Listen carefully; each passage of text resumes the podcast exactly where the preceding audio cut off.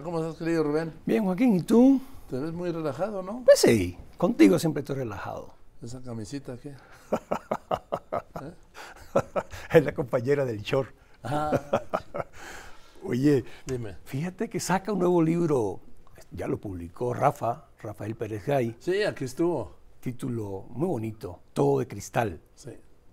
porque en las mudanzas de la casa Rafa era que envolvía la- las copas, todo lo de cristal. Y me acuerdo una, una tarde, íbamos Rafa y yo en un taxi, y Lichi, Eliseo Alberto, me había dado un manuscrito eh, para que se lo diera a Rafa para publicarlo. Se lo doy y el título era Una noche dentro de la noche. Y dice Rafa, coño, ¿por qué a mí no se me ocurren estos títulos? Entonces, eh, hoy estaba leyendo a Macario Esquetino, título fabuloso, yo digo, ¿por qué no se me ocurrió a mí? Y el título de su columna es Estas ruinas que no ves Sí, claro. estas ruinas que no ves.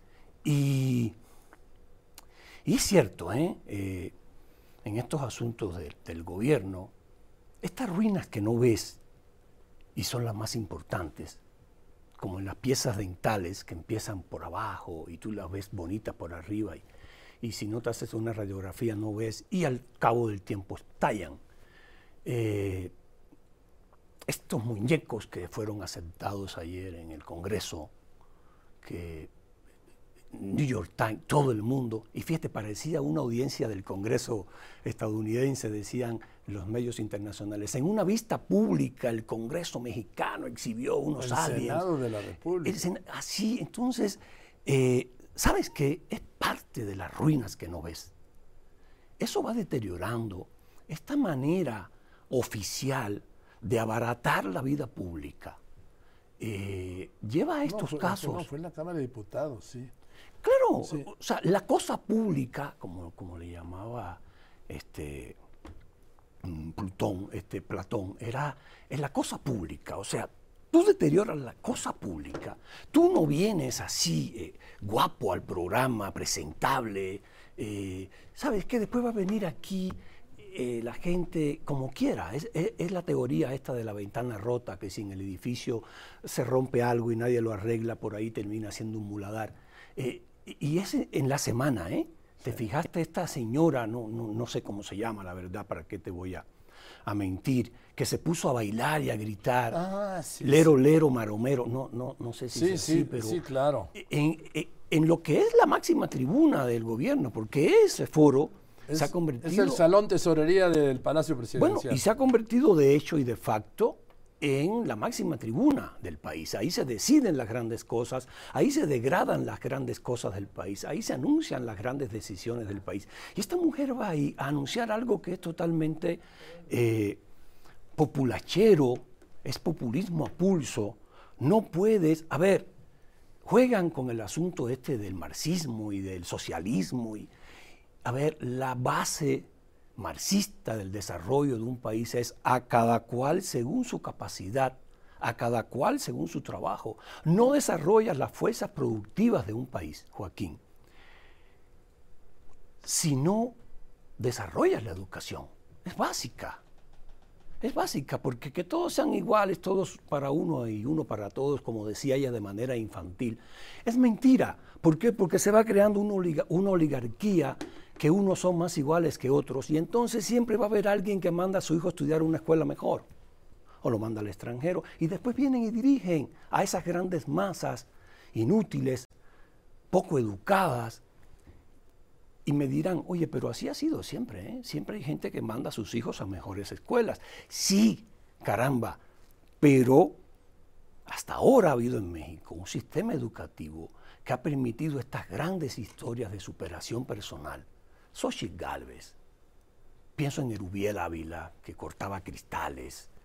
Eh, tú tendrás muchas más, conoces muchas más personas y compañeros Bueno, de yo trabajo. mencionaba el otro día aquí a don Roberto González Barrera.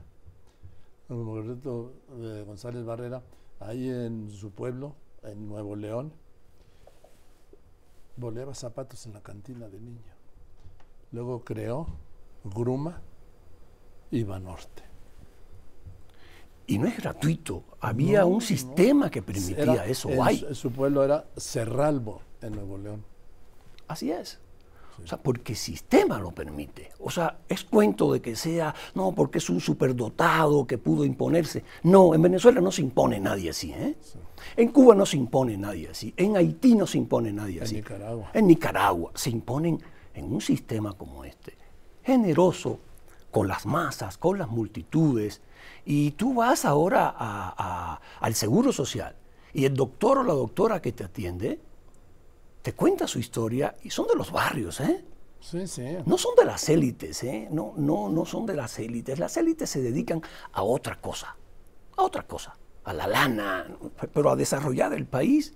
No, son este tipo de personas. Entonces sí, porque se evaluaron, porque sí obtenían 10 y estaban orgullosos de obtener 10. Y el otro que obtenía 5 se sentía y iba subiendo por esa escalera. Entonces, este deterioro que ha habido, sí estas ruinas que no ves, este ejercicio de 7 mil millones de pesos en el último semestre de la gestión de Delfina, eh, la actual gobernadora del Estado de México. Sí, sí, sí es gobernadora porque hubo un meollo ahí raro. Bueno, protestó ayer, pero la gestión de Del Mazo termina esta noche. Algo así. Entonces, 7 mil millones de pesos de su ejercicio en la educación es un crimen.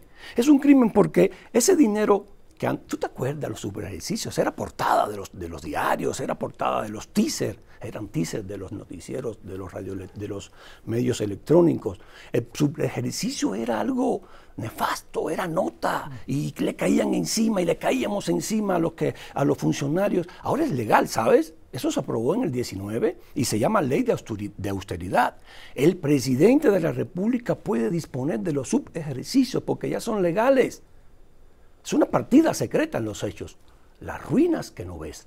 Entonces, ese super ejercicio, el gobierno lo agarra y lo da en programas sociales. No son programas sociales. Un programa social tiene que estar muy bien hecho y hay personas de edad adulta que no necesitan la pensión normal esta de, que, que, da el gobierno, no necesitan una, necesitan 15. En cambio hay otras que la reciben y no la necesitan. Hay programas, eso se llaman programas sociales. Es un invento de la izquierda. ¿eh? La izquierda verdadera gobierna con programas sociales, pero a partir de estudios.